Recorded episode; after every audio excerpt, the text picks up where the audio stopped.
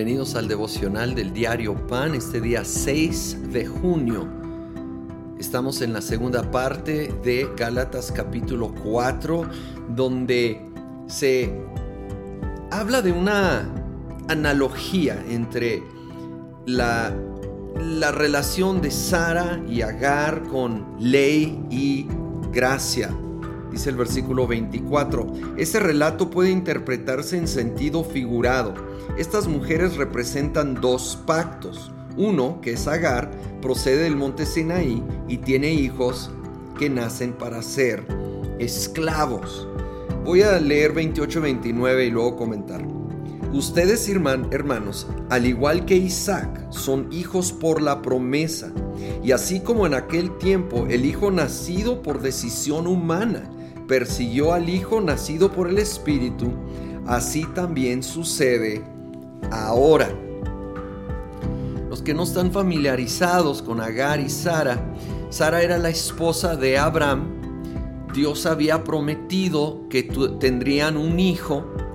Ya eran ancianos, muy ancianos, Abraham y Sara, y no habían podido tener hijos. Entonces, por, como dice aquí, decisión humana, por querer hacer las cosas en sus fuerzas, bien intencionados, pero en vez de seguir dependiendo en fe en el poder de Dios, decide Abraham, de hecho era idea de Sara, que él se juntara con su sirvienta Agar, era común en esos tiempos esto, para tener un hijo. Entonces tuvo un hijo con Agar llamado Ismael. Pero esto no era el plan de Dios. Él iba a darle un hijo en una manera sobrenatural, por gracia. Él iba a enviar a un hijo, pero se desesperaron y tuvieron un hijo por esfuerzo personal, natural. y entonces, a esto se refiere este pasaje, que Ismael su, madre Agar representan el esfuerzo humano natural para tratar de hacer cosas buenas para Dios, pero dependiendo de uno mismo en vez de estar dependiendo en fe en el poder y gracia de Dios. Años después nació Isaac. Ya Abraham de 100, Sara de 90 años de edad, claramente por gracia, por milagro, imposible que ellos lo hicieran en sus fuerzas. Esto es ser hijos por la promesa. Y es a lo que nos llama la escritura.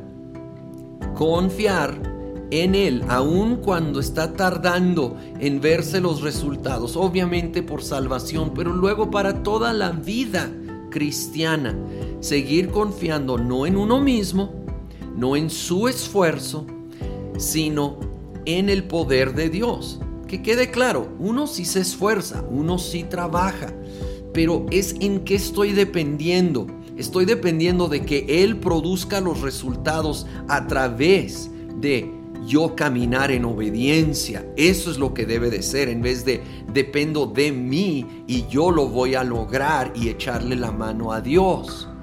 No, solo vamos a crear Ismaeles, situaciones que complican en vez de ayudar.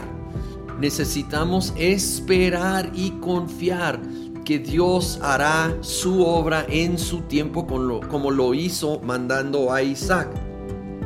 Es interesante eh, la declaración del 29 que ah, así como eh, persiguió Ismael a Isaac, así sigue sucediendo. Es decir, los que quieren seguir la ley muy, muy comúnmente tienen la tendencia de perseguir a los que dependemos en la gracia.